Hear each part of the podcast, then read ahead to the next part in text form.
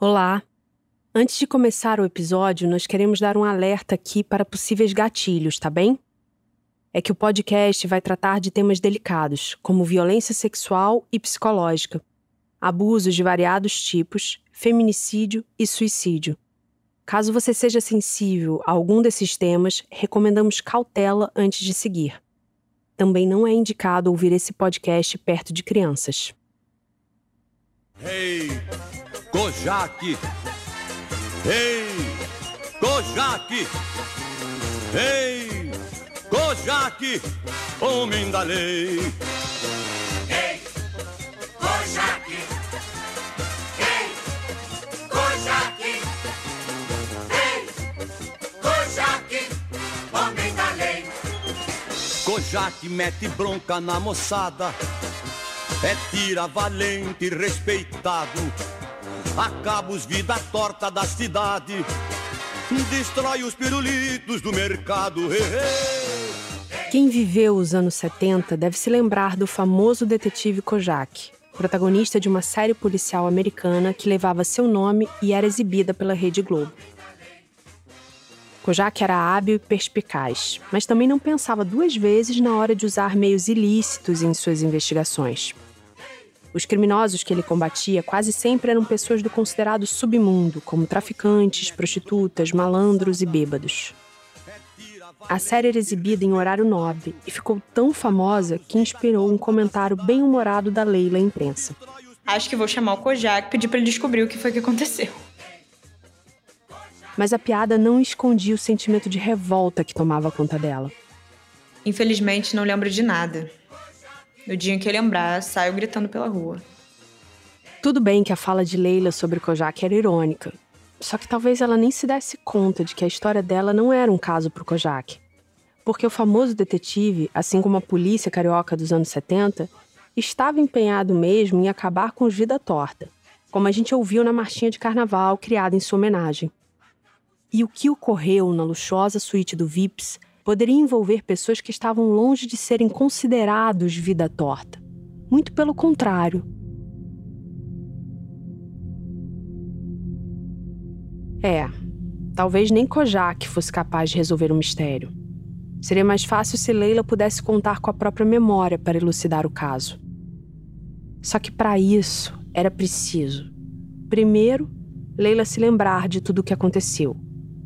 Segundo, sentir-se segura para falar. Terceiro, ser dada a ela a chance de falar. Quarto, e o mais importante, que as pessoas não duvidassem da sua palavra. E nada disso parecia próximo.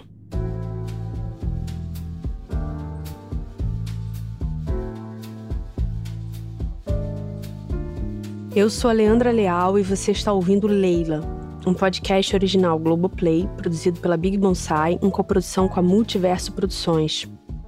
Esse é o episódio 4, Silenciamento. Se você não ouviu os episódios anteriores, antes de seguir, recomendamos que volte e escute o podcast na ordem.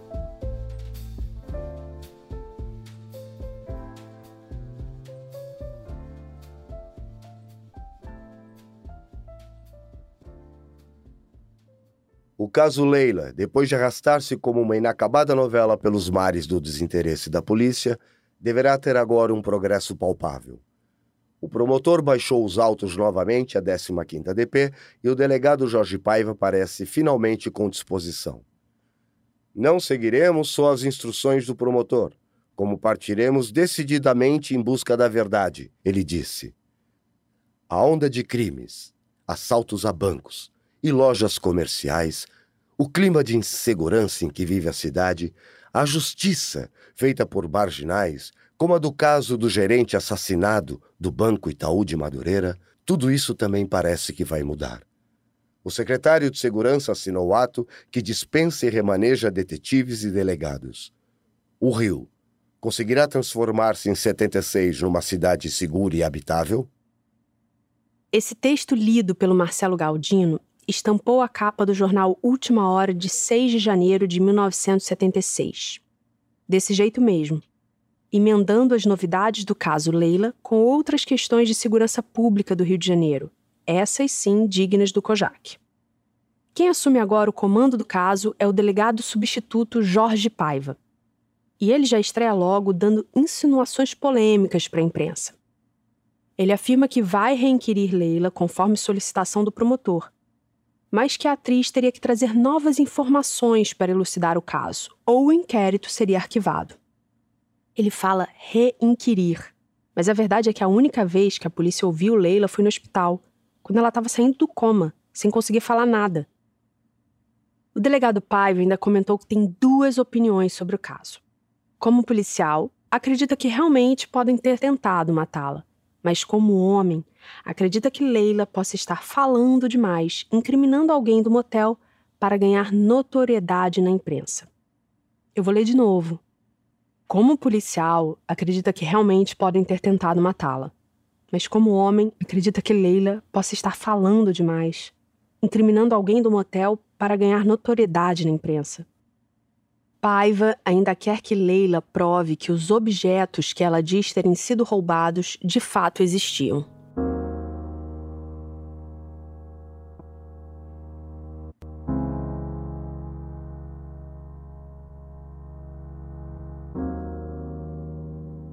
No dia seguinte, Leila vai à imprensa e retruca o delegado. Ao invés de responder, vou perguntar. Vou perguntar, por exemplo, pelo meu anel roubado. E por que, que eu teria que quebrar meu relógio antes de me atirar? Quem está lendo as entrevistas da Leila é a sua neta, Ana Júlia.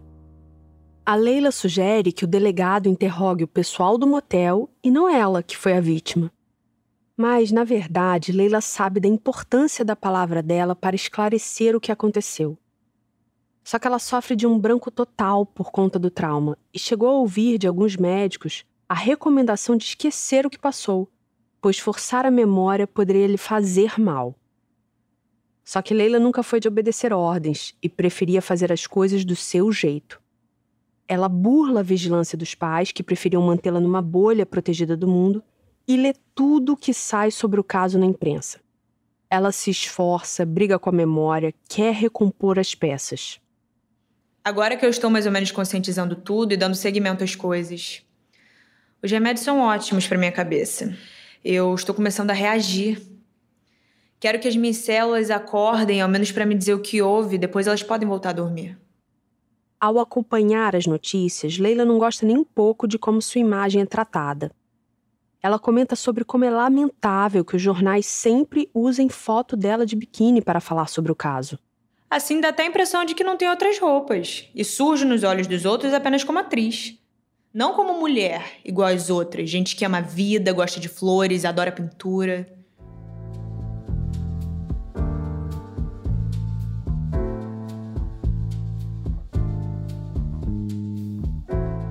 Era janeiro de 1976. Leila já estava praticamente recuperada dos traumas físicos, exceto pelo hematoma no olho esquerdo e pela perda do olfato e do paladar, que permaneceram para o resto da vida. Já havia se passado dois meses do incidente do VIPS e Leila se colocava à disposição da polícia para prestar depoimento. Mas sua família continuava apreensiva com as constantes mudanças de comportamento da atriz.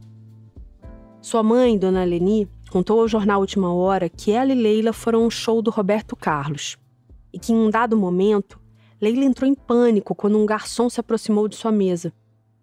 Aos gritos, exigiu que a levassem para casa no meio do show.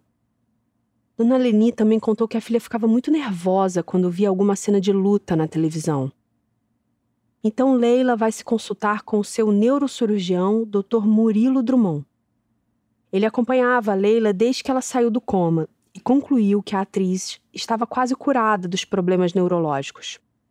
Ele acreditava que ela poderia se recordar a qualquer momento de tudo o que aconteceu. Era uma questão de tempo. Ele ainda se lembra da paciente famosa.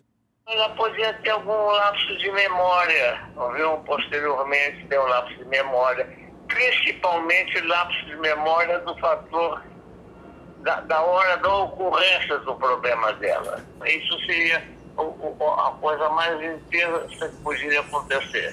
Deixou sequelas, o problema, e ela se manteve o resto da vida sobre uh, cuidados de, de de psicólogos ou psiquiatras ou coisas não falam o que quiser entender, viu? As sequelas para o Dr. Murilo estão mais relacionadas com a questão da memória, como vimos aqui. Mas algumas declarações da Leila revelam que a situação era um pouco mais complexa. Olha, sofri um trauma tão grande que eu não consigo ficar em locais onde se concentram muitas pessoas. Após ter saído do consultório, fiz uma experiência, conselho de mamãe.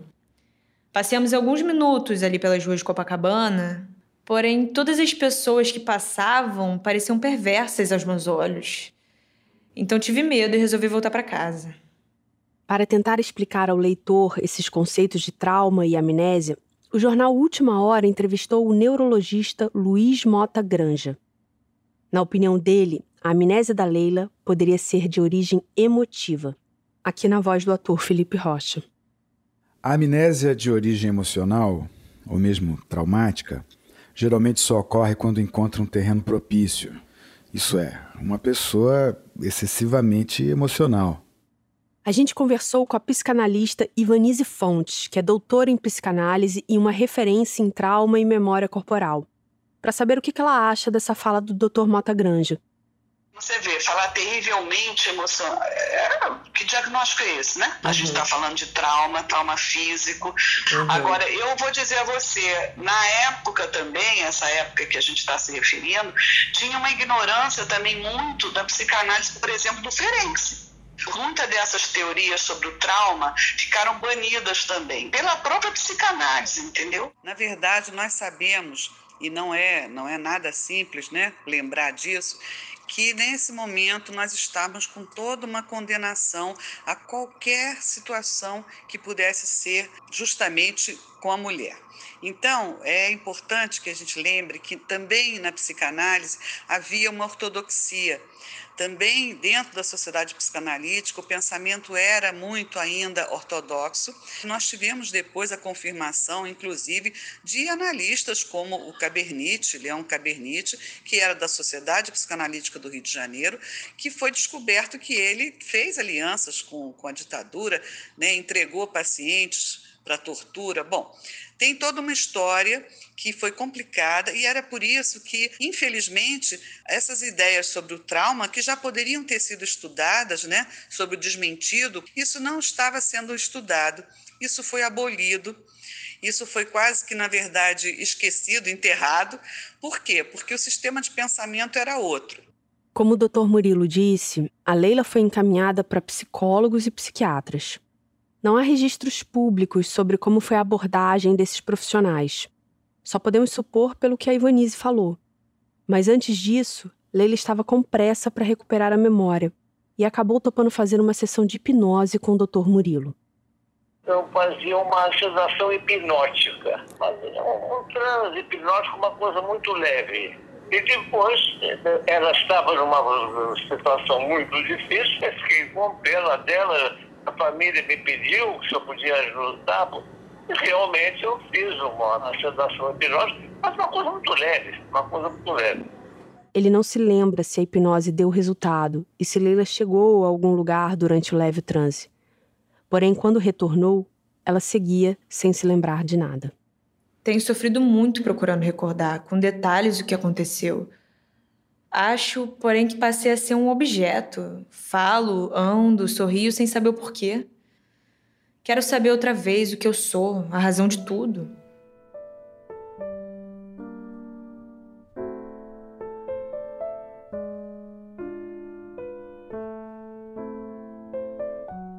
Era fevereiro de 1976 e pouca coisa havia mudado. A polícia ainda não tinha se movimentado para ouvir Leila e ela continuava usando do humor para demonstrar sua revolta em entrevistas. Essa história de suicídio é brincadeira. Não quero nem pensar nisso, porque como já estou com as células amortecidas, eu posso mesmo me convencer de que sou suicida e sair por aí me matando. Aí o Adalto, pai da Leila, contrata um advogado para acompanhar o caso. O Dr. Leopoldo Heitor. Segundo Leila, um homem de grande experiência e livre de qualquer compromisso com a polícia. Leopoldo era uma figura controversa, tido como muito inteligente e ardiloso. Em 1961, ele foi acusado do homicídio da socialite tcheca Dana de Tefé, que era sua cliente e com quem supostamente tinha um caso amoroso. Dana sumiu durante uma viagem de carro que fazia com o Heitor, e seu corpo nunca foi encontrado. O advogado tinha uma procuração dela e embolsou o equivalente a meio milhão de reais com a venda do apartamento da Socialite. Foi julgado e condenado por homicídio a 49 anos de prisão. Passou oito anos preso, mas em um segundo julgamento foi absolvido por falta do corpo da vítima. Leopoldo voltou para o seu escritório de advocacia e anos depois, o caso de Leila seria abraçado por um homem acusado de feminicídio. O filho do Leopoldo Heitor, conhecido como Heitorzinho, também era advogado, e em algumas matérias de jornal e parte do inquérito está presente como advogado da Leila. Heitorzinho viria a falecer no ano seguinte, em 1977, morto a facadas por uma jovem que ele estava tentando estuprar. Leopoldo Heitor tentou por anos a condenação da moça, que foi absolvida já que ficou comprovado que ela agiu em legítima defesa.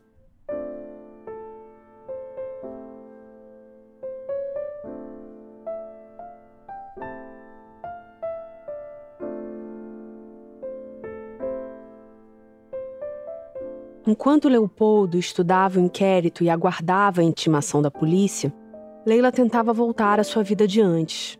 Ela começa a se relacionar com um jovem chamado Maurício, que acompanhou Leila em uma entrevista e fez um comentário que acaba sendo reproduzido na imprensa. Diz que Leila sonha muito à noite, tem pesadelos e grita: Os homens estão me agarrando, os homens estão querendo me agarrar.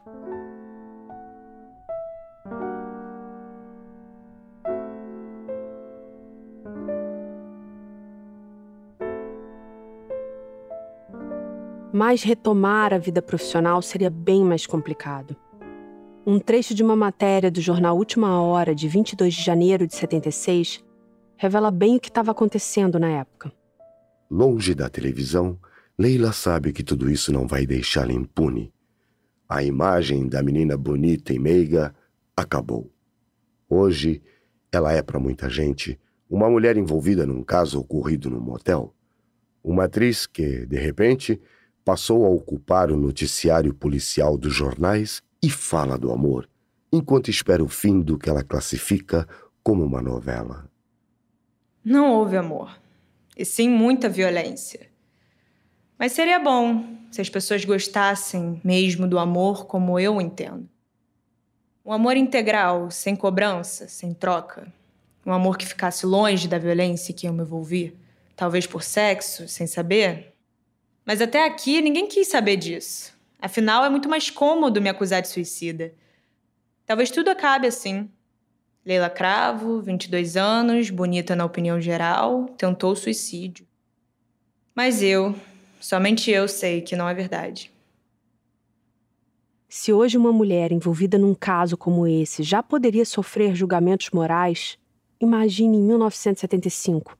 E esse foi um ano importante para a segunda onda do movimento feminista no Brasil. Foi nessa época que surgiram aqui os primeiros grupos feministas organizados, como o Centro da Mulher Brasileira, no Rio de Janeiro, e o Centro de Desenvolvimento da Mulher Brasileira e o Movimento Feminino pela Anistia, em São Paulo. A gente conversou com a Jaqueline Pitangui, que foi uma personagem fundamental dessa segunda onda do feminismo brasileiro. Eram anos dificílimos, né? Chamados anos de chumbo da ditadura militar. Você não podia estar reunindo, fazendo é, reuniões, encontros. Então, a Marisca conseguiu esse patrocínio da, da ONU porque era o Ano Internacional da Mulher. Né? Então, a gente conseguiu, nós temos um grupo, um grupo de mulheres, né? que nos reunimos e organizamos esse evento na Associação Brasileira de Imprensa, que foi uma semana de debates sobre a condição da mulher. Encheu né? Saíam pessoas pela janela, encheu, encheu, encheu, encheu, encheu. Acabava o seminário, as pessoas ficavam conversando, até que se criou uma outra sala paralela. Ou seja, o que nós fizemos foi organizar, através de um seminário, alguma coisa que já estava presente na sociedade, que já estava presente entre as mulheres, e que era compreender né, que era fundamental não só trabalhar pela democratização a nível das instituições políticas, mas também trabalhar pelo fim da situação da mulher como cidadã de segunda categoria no Brasil, né? porque nós éramos. Só para a gente ter uma ideia do que a Jaqueline está falando, uma década antes disso, a mulher brasileira precisava da autorização do marido para trabalhar fora, receber herança e viajar. Ela só ganhou certa autonomia com a lei conhecida como Estatuto da Mulher Casada, de 1962. E em 75, o divórcio ainda era proibido no país. Só viraria lei no Congresso dois anos depois, em 77. Para piorar, a mentalidade da sociedade em geral não acompanhava muito bem esses tímidos, porém importantes avanços jurídicos. A mulher divorciada era vista com preconceito, assim como aquelas que, como Leila, queriam viver sua sexualidade livremente. No Código Penal existia a expressão de mulher honesta, que tinha tudo a ver com a sexualidade da mulher. Né? Começamos a ter também o uso da legítima defesa da honra, esse argumento, né, usando nos tribunais do júri para inocentar homens, maridos, companheiros que matavam suas mulheres, né? O governo militar não era lá muito fã do movimento feminista, mas mostrava simpático pelo Ano Internacional da Mulher na ONU, a ponto do presidente Geisel fazer um discurso que foi reproduzido nos jornais da época, defendendo os direitos das mulheres. E também da família e da formação dos altos valores morais. O discurso vai ser lido pelo ator Marcelo Galdino. Hoje, mais do que nunca, a mulher tem uma participação dinâmica em todos os planos da vida nacional e no esforço comum da nossa nação que construímos. Nosso país não está e não poderia estar alheio ao progresso da mulher na sociedade moderna, que se soma a sua contribuição tradicional à família e à formação dos mais altos valores morais da comunidade. Reiteramos nosso augúrio de que o ano de 1975 represente um marco histórico da evolução mundial do reconhecimento dos direitos da mulher no contexto de um ideal de igualdade e desenvolvimento e paz para a humanidade. Ouvindo assim o discurso de Geisel parece mera formalidade para agradar as mulheres, já que ele possuía algumas inverdades.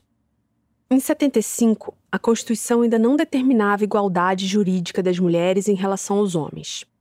Isso só aconteceu com a Constituição de 88, quando mulheres e homens foram considerados iguais em direitos e obrigações referentes à sociedade conjugal.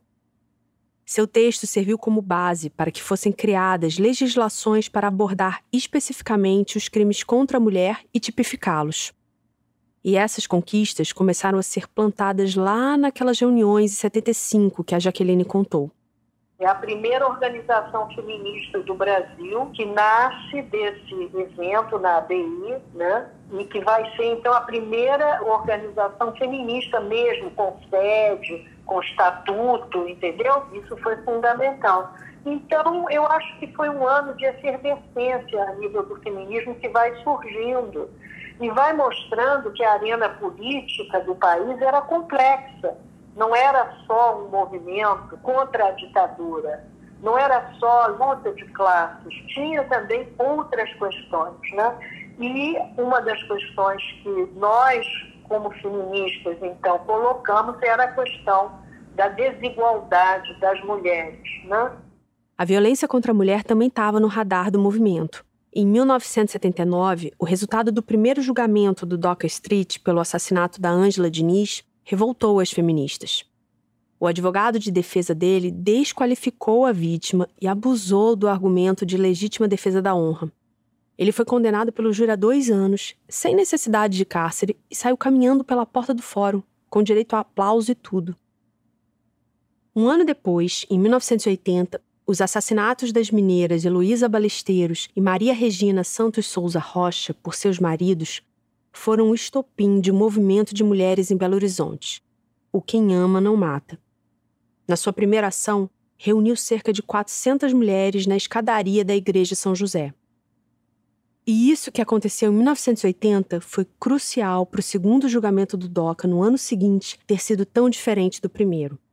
As mulheres se organizaram, fizeram barulho e conseguiram anular o julgamento anterior e marcar um novo.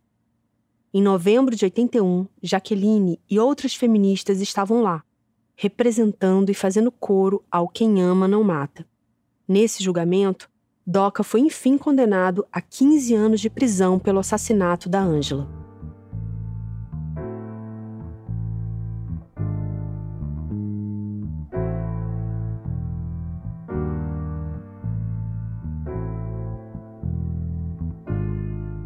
Assim como Leila, Ângela era uma mulher que rompia com os padrões sociais da época. Julgada por boa parte da sociedade, teve o apoio das feministas na hora de se fazer justiça por sua morte. Não foi o que aconteceu com Leila. A forma nebulosa com a qual o caso foi tratado por grande parte da imprensa não silenciou só a Leila, mas também uma parcela da sociedade que poderia ficar ao seu lado. Jaqueline, assim como muita gente com quem falamos, se lembrava do caso como a atriz que foi jogada do motel, sem saber muitos detalhes sobre o que de fato aconteceu. Os jornalistas Cissa Guedes e Murilo Fiuza de Mello, autores do livro Os Motéis e o Poder, que apareceram aqui no primeiro episódio, acreditam que o silêncio em torno do caso Leila se deu justamente pelo local onde ela estava. Porque ela estava no motel, principalmente por isso, a nossa tese. A nossa tese. Porque se ela estivesse numa dessas festinhas que você mencionou, na casa de não sei quem, do milionário X ou do artista Y, né? Talvez ela fosse como a Cláudia Alessim Rodrigues foi, a pobrezinha da Cláudia também, 21 anos, que foi assassinada, aquela história horrorosa. É, e aí ela foi uma menina que foi defendida, etc. Mas o que eu estou dizendo é o seguinte: os tratamentos foram muito diferentes. A própria Ângela Diniz, a Ângela Diniz era uma santinha, não era uma santinha na definição moralista da classe média da época ou mesmo de hoje. Era uma mulher que se separou, já tendo filhos, etc., e resolveu curtir a vida. E aí ela, ela foi super defendida, ela virou bandeira do movimento feminista. A Leila não, a Leila foi escanteada por todo mundo. As duas curtiram muito a vida, né? Tanto a Ângela Diniz quanto a Leila, elas não estavam nem aí, elas queriam viver, né? E pagaram um preço alto. Uma morreu e a outra quase morreu, né? Mas morreu socialmente, né? A diferença para a gente é que esse silêncio foi muito, é muito, é muito alto, né? A punição que essa moça sofreu, pelo amor de Deus, não tinha tamanho. Por quê? Porque ela estava curtindo a vida. Aqui entre nós, como todo mundo fazia no meio social dela naquela época, né? Vamos combinar que todo mundo que tinha grana, que tinha frequentava um determinado meio, fazia a mesma coisa. Não é segredo para ninguém, né?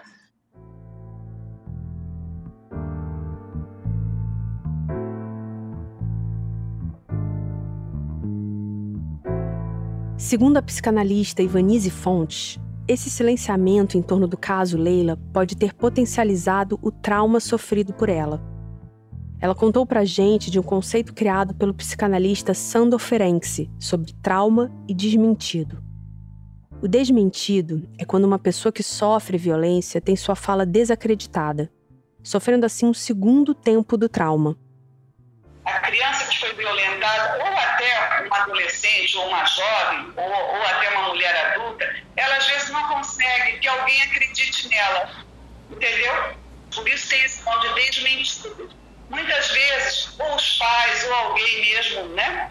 Vai dizer, não, você está inventando, isso não aconteceu, sabe? Olha, a consequência muitas vezes gera um isolamento, porque ninguém acredita, como é que vai fazer? Aquilo não ganha texto, como a gente diz. Então, a criança ou a jovem, quem sofreu isso, até o adulto também, vai ter um bloqueio dessa memória de poder recordar, que a gente fala, recordação. Mas o importante é que não apaga completamente. Por quê? Porque fica impresso no corpo. Em fevereiro de 76, Leila ainda não se lembrava os detalhes do que ocorreu naquela noite no VIPS, mas mesmo assim queria ter sua voz ouvida. Só que seu advogado, Leopoldo Heitor, não levou em conta o desejo da atriz. Decidiu adiar o depoimento dela por pelo menos 40 dias. Ele diz: Ela não está pronta, apenas quando tiver plena recuperação física e psíquica.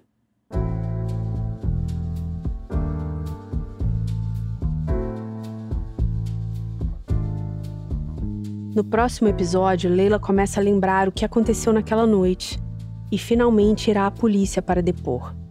Ao mesmo tempo, vai tentar retomar a carreira de atriz.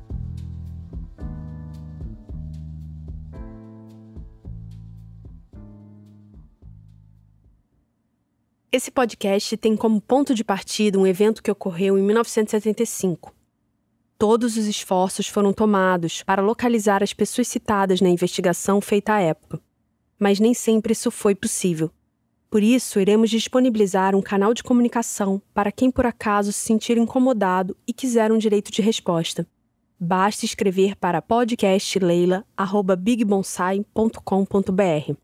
Da mesma forma, se você tiver uma informação relevante a respeito do caso ou dos envolvidos, por favor, nos escreva nesse mesmo e-mail.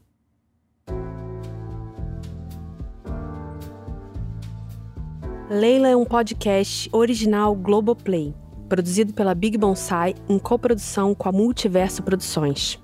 A narração é feita por mim, Leandra Leal. A ideia original e a direção artística são do Daniel Peck. O roteiro é do Daniel e da Sara Stopazzoli, que também fez a pesquisa e as entrevistas. A assistência de pesquisa e roteiro da Thaís Mandarino, que também fez a checagem de fatos.